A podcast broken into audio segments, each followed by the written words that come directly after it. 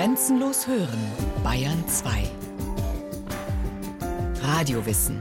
Montag bis Freitag die ganze Welt des Wissens. Kurz nach 9 Uhr und 15 Uhr.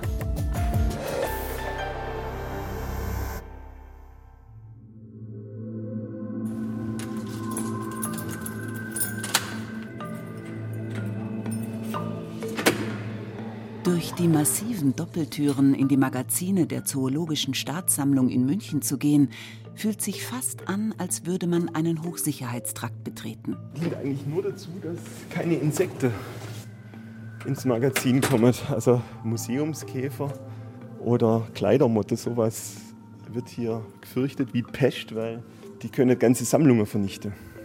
Also hier kommt eigentlich nichts rein. Ein riesiger Raum mit deckenhohen Regalen darin verstaut Unmengen von präparierten Tierkörpern. Viele davon sind nicht nur alt, sondern auch äußerst kostbar. Einige zeigen Unwiederbringliches. Aus einem der vielen Schränke zieht der Biologe Markus Unsold eine große hölzerne Lade. Darin liegen, auf dem Rücken und säuberlich nebeneinander aufgereiht, die schlanken Körper graubraun gefiederter Vögel. Das sind so die absolute Highlights in der Vogelsammlung, würde ich sagen. Die Wandertaube aus Nordamerika. Die hat jetzt 100-jähriges Jubiläum, kann man sagen. Also 1914 ist der letzte Vogel in einem Zoo gestorben, die Martha in Cincinnati. Die toten Tiere in der Lade sind die letzten Originale einer Art, die nie mehr jemand lebend zu Gesicht bekommen wird. Ihr graziler Körperbau lässt erahnen, dass sie sich wohl mit einiger Anmut bewegt haben müssen. Ja, Wandertaube waren recht elegante Vögel eigentlich, relativ schlank und ein langer spitz zulaufender Schwanz. Die männlichen Vögel haben so eine bordeauxfarbene Hals-Brustregion gehabt, auf dem Rücken bläulich. Kaum vorstellbar, dass die Wandertaube einst der am häufigsten vorkommende Vogel auf unserem Planeten war. Er brütete in riesigen Kolonien und war in gigantischen Schwärmen unterwegs. Der größte Schwarm war so in etwa auf geschätzte 2,2 Milliarden Vögel. Kann man sich überhaupt nicht vorstellen. Der Schwarm hat Stunde braucht, um vorbeizufliegen, war viele Kilometer lang, viele Kilometer breit. Und man hat eigentlich nur drauf schießen müssen und mehrere Vögel sind runtergefallen. Der Mensch hatte es auf das wohlschmeckende Fleisch der Wandertaube abgesehen, ebenso wie ihre natürlichen Feinde, große Greifvögel, Marder und Luchse. Nur kämpfte der Mensch mit ungleichen Waffen. Man hat auch Brutbäume gefällt, um die schmackhafte Nestlinge auszunehmen. Und auf einem Baum haben viele Paare brütet. Also es hat sich da gelohnt, den Baum zu fällen ja, die Nistgrundlage dadurch zerstört. Also man hat ganze Wälder abgeholzt, um an die Nestlinge zu kommen. Und das war's dann. Man hat dann nochmal einen Schwarm gefunden mit, ich glaube, circa 10.000 bis 100.000 Vögeln und wusste, das ist der letzte große Schwarm und hat ihn gnadenlos abgeschossen. Erschossen, erschlagen, verdrängt, ausgerottet von Menschenhand. Ähnlich wie den Wandertauben erging es auch etlichen anderen Tierarten. Aus unterschiedlichen Motiven wurden sie zur Zielscheibe des Menschen. Die einen wurden als reines Nahrungsmittel angesehen, die anderen als Schädling verteufelt, so wie der Carolina-Sittich. Der einzige nordamerikanische Papagei, also ein kleiner Sittich, bisschen größer als ein Nymphesittich, mit einem grünen Gefieder. Kopf war gelb mit einer roten Partie rund ums Auge. Und es war auch ein relativ häufiger Vogel, der als Schädling vernichtet wurde. Also die haben natürlich Getreide gefressen und waren relativ einfach zum Schießen, weil wenn man einen geschossen hat, sind die anderen zurückgekommen und haben geschaut, was mit dem ist, weil sie recht neugierig sind oder waren. Und ja, so hat man dann der ganze Schwarm abknallen können. Nicht nur in Nordamerika, auch auf anderen Kontinenten erweist sich der Mensch über Jahrhunderte als Todfeind der Wildtiere. Auf den tasmanischen Beutelwolf, der dafür bekannt ist, Schafe zu reißen, setzen die Australier damals sogar eine Kopfprämie aus. Zwar werden Beutelwölfe 1936 gesetzlich geschützt, die Hilfe kommt jedoch zu spät. Noch im gleichen Jahr stirbt das letzte Exemplar in einem Zoo. Das imposante Beuteltier, auch tasmanischer Tiger genannt, hatte Querstreifen am Hinterteil und gilt als einzigartige Erscheinung. Vom Menschen zu Tode gejagt wurden auch große Säugetierarten in Europa. So rottete man das bullig-zottelige Wiesent, eine Rinderart, in freier Wildbahn gänzlich aus. Der letzte freilebende Wiesent, ein Bergwiesent, soll 1927 im Kaukasus erlegt worden sein. Dr. Sandra Balzer vom Bundesamt für Naturschutz. Wiesent und Auerochse sind stark vom Menschen gejagt worden, genauso wie auch der Wolf zum Beispiel oder Fischotter und Biber. Hier war also zur früheren Zeit vor allem die Jagd ein wesentlicher Gefährdungsfaktor. Aber Auerochse und Wiesent brauchen auch große Flächen und diese sind dann zunehmend durch die stärkere Besiedlung in Mitteleuropa, durch die stärkere Bodennutzung, also dass man auch dann Rinder selbst hielt und Schafe, aus ihren Lebensräumen verdrängt worden. Sie hatten zu wenig Platz und sind dann letztendlich verschwunden.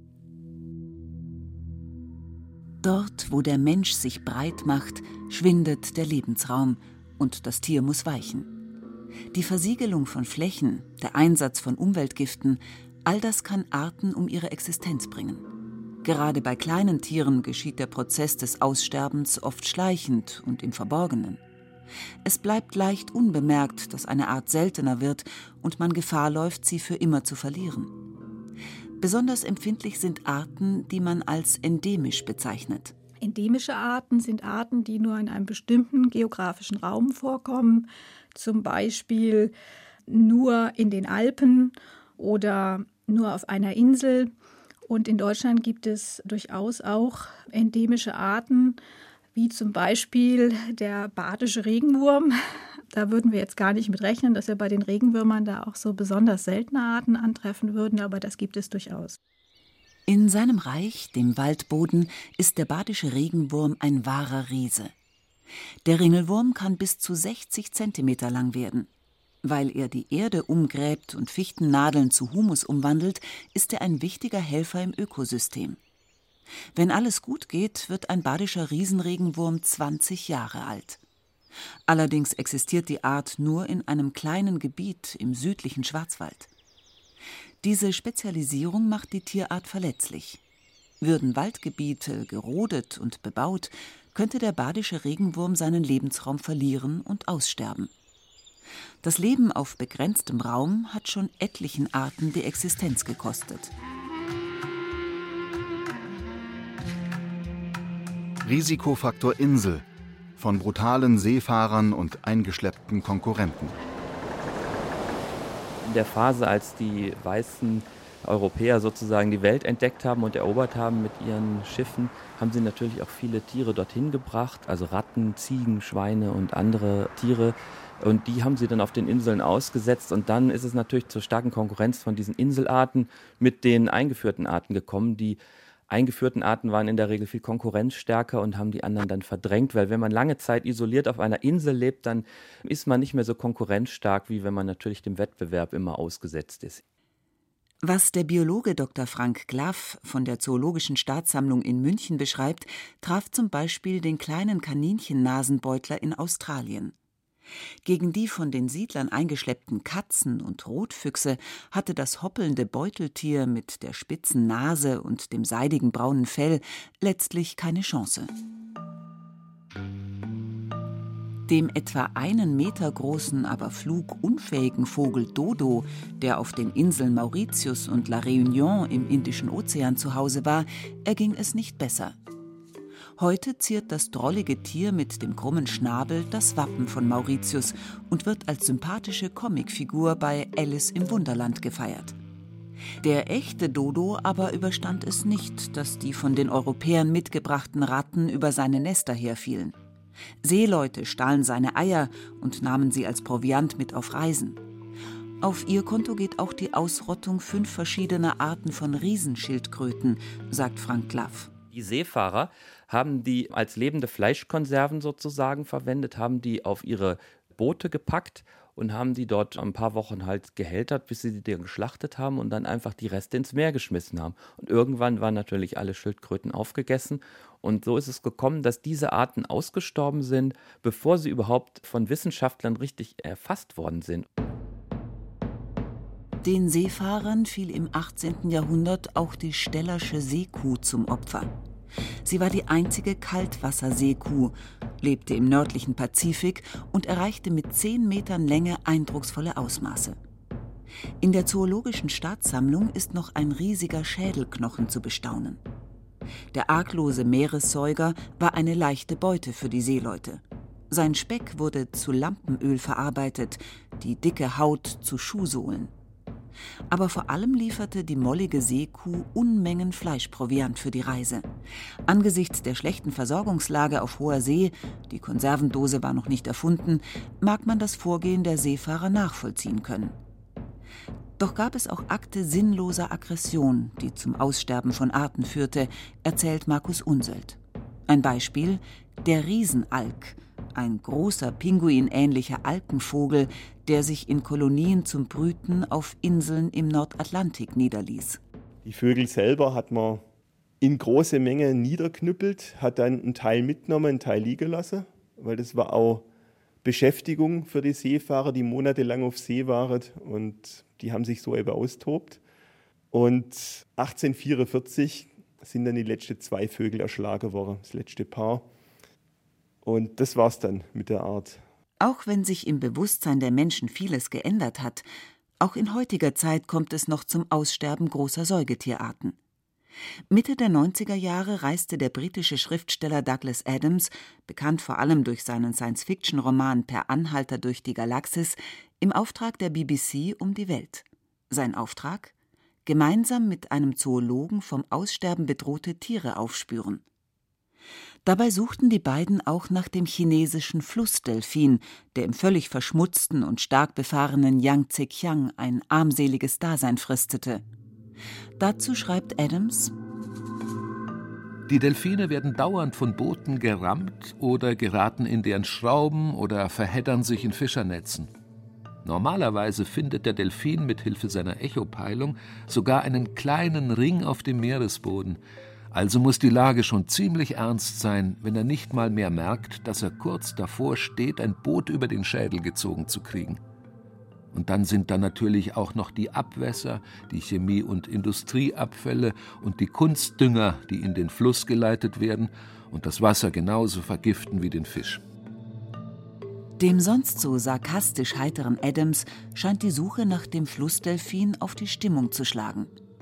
In dem Buch Die letzten ihrer Art schreibt er Als ich dem Wind beim Kräuseln der galligen Yangtze-Oberfläche zusah, wurde mir mit schmerzhafter Deutlichkeit bewusst, dass irgendwo unter mir oder um mich herum intelligente Lebewesen, deren Wahrnehmungswelt wir uns nicht einmal andeutungsweise vorstellen können, in einer gärenden, vergifteten, betäubenden Welt lebten und dass sie ihre Leben höchstwahrscheinlich in ständiger Verwirrung, ständigem Hunger, ständigem Schmerz und ständiger Furcht verbrachten. Heute, 20 Jahre nach Adams Reise, ist der chinesische Flussdelfin bereits ausgestorben. Oft war und ist der Mensch durch seine Lebensweise verantwortlich für das Aussterben von Tieren. Manchmal ist er aber nur Zeuge einer Bedrohung, die ganze Populationen dahinrafft. Die unsichtbare Gefahr. Das mysteriöse Amphibiensterben. Mitte der 80er Jahre geschah etwas Seltsames, erinnert sich der Biologe Frank Laff. Plötzlich starben in verschiedenen Regionen der Welt Tausende von Kröten und Fröschen ohne erkennbare Ursache. Die Fachwelt stand vor einem Rätsel. So eine Goldkröte, eine orange Kröte im männlichen Geschlecht, die Weibchen sind so gefleckt. Ganz spektakulär aussehend, ganz toll, kamen dann zu Hunderten von Tieren kamen da immer zur Laichzeit zusammen und haben dort geleicht und innerhalb von ein, zwei Jahren war die Art verschwunden. Und obwohl das ein Regenwaldgebiet war, Monteverde in Costa Rica ein Schutzgebiet eigentlich, wo man eigentlich überhaupt keine Gefährdung erkennen konnte. Und die spektakuläre Goldkröte aus Südamerika blieb nicht das einzige Opfer der rätselhaften Entwicklung. Und auf der anderen Seite der Welt in Australien berichteten dann die Australier über die Magenbrüterfrösche, die auch erst wenige Jahre vorher entdeckt worden waren. Und man entdeckte dann, dass die eine besondere Fortpflanzung haben, nämlich dass die Weibchen die Eier verschlucken. Die Larven entwickeln sich dann zu fertigen Fröschen im Magen äh, des Weibchens. Der Magen wird quasi in eine Art Gebärmutter umgewandelt und dann werden die Jungen durch den Mund der Mutter geboren. Und äh, da, da wurde das so spannend und dann haben natürlich die auch Mediziner hatten schon gedacht, oh, das wäre ja spannend. Wie, wie machen das die Frösche denn, dass die ihren Magen stilllegen? Und haben gedacht, das könnten wir für Menschen eigentlich ja auch äh, sehr sinnvoll anwenden, dass man den Magen stilllegt. Und dann sind da auch schon wohl äh, Expeditionen geplant gewesen, diesen Frosch dann wieder zu suchen. Und dann stellte man fest, der ist auch ausgestorben. Der war einfach weg. Auch diese Froschart, diese Magenbrüter, waren in Gebieten, die von den Menschen total unbeeinflusst waren. Später bewahrheitete sich, was die Wissenschaftler ahnten. Es konnte sich nur um einen global kursierenden Krankheitserreger handeln. Das hat dann noch ungefähr zehn Jahre gedauert, bis man dann festgestellt hat, dass es eben einen Pilz gibt, der sich dann plötzlich um die ganze Welt verbreitet hatte auf geheimnisvolle Weise und der eben für dieses Froschsterben verantwortlich ist. Die Rückkehr der Vermissten von Wiederentdeckung und Wiederbelebung. Tatsächlich werden, oft durch Zufall, immer wieder Arten entdeckt, die bereits für ausgestorben erklärt wurden. Kurios ist die Geschichte eines Wissenschaftlers, der in Südostasien eine verloren geglaubte Felsenratte entdeckte. Nicht etwa in freier Natur, sondern auf einem Markt in Laos. Der Nager Laonastes enigmamus wurde dem verdutzten Forscher dort als Lebensmittel zum Kauf angeboten. Auch der Biologe Frank Glaff kennt solche Anekdoten. So galt seit Mitte des 20. Jahrhunderts der israelische Scheibenzüngler als ausgestorben. Ein Froschlurch aus der Familie der Geburtshelferkröten.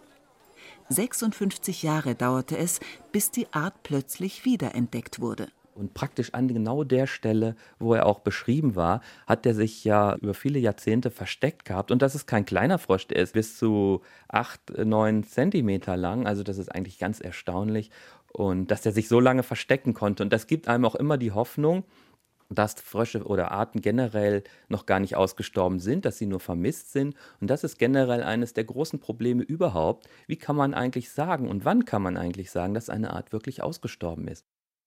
Mit Sicherheit vom Aussterben einer Art sprechen zu können, sei auf jeden Fall schwierig, meint auch Sandra Balzer vom Bundesamt für Naturschutz. Die Methodik der Roten Liste in Deutschland gibt für die ausgestorbenen Arten noch den Zusatz ausgestorben oder verschollen. Das heißt, man legt sich damit nicht letzten Endes fest.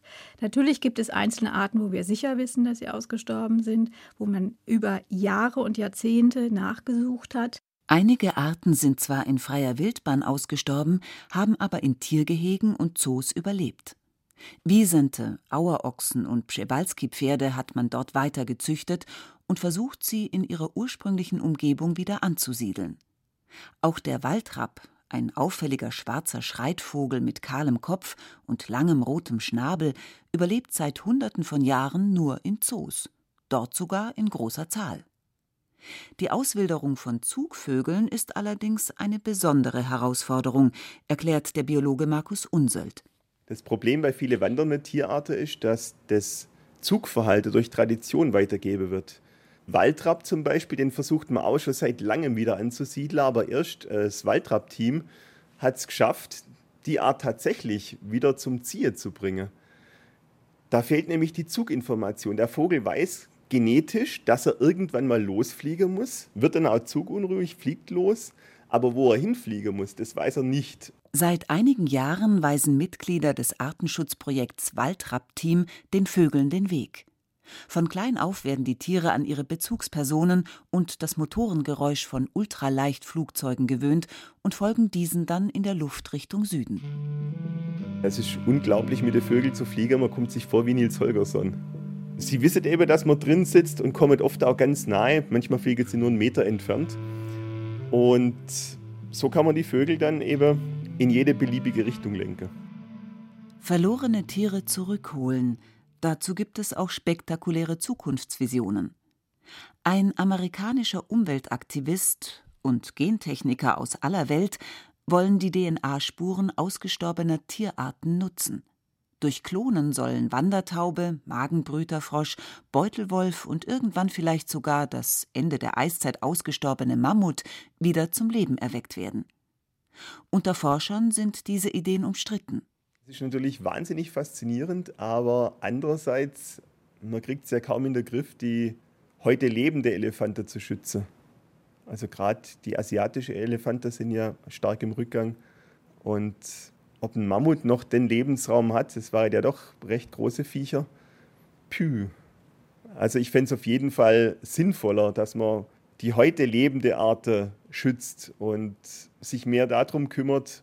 Es bleibt sicher genug damit zu tun, zu schützen, was derzeit auf unserem Planeten ums Überleben kämpft. Gründe dafür gibt es viele, meint Sandra Balzer vom Bundesamt für Naturschutz. Zunächst mal ist die einzelne Art vielleicht tatsächlich nicht das Ausschlaggebende. Äh, der eine äh, findet den badischen Regenwurm schön und der andere den Weißstorch, der aber sehr viel häufiger ist. Und trotzdem setzen wir uns für seinen Schutz ein. Letztlich geht es um die Erhaltung unserer Lebensgrundlagen. Dafür stehen die Äcker, die Wiesen, die Wälder. Und überall dort äh, kommen Arten vor, die bilden den Lebensraum, in dem wir uns erholen wollen, der auch Wasserrückhaltung letztlich zum Beispiel sicherstellt oder bei den Mooren das Kohlendioxid bindet. Also die Lebensräume mit ihren Arten gehören zusammen und äh, sind unsere Lebensgrundlage. Am Ende seines Buches Die letzten ihrer Art schrieb der Schriftsteller Douglas Adams Es gibt noch einen letzten Grund, sich zu kümmern, und ich glaube, dass er allein ausreicht. Jenen Grund, der zweifellos die vielen Menschen antreibt, die ihr ganzes Leben damit zubringen, sich den Interessen von Nashörnern, Sittichen, Kakapos und Delfinen zu widmen. Es ist ein sehr einfacher Grund. Die Welt wäre ärmer, dunkler und einsamer ohne sie.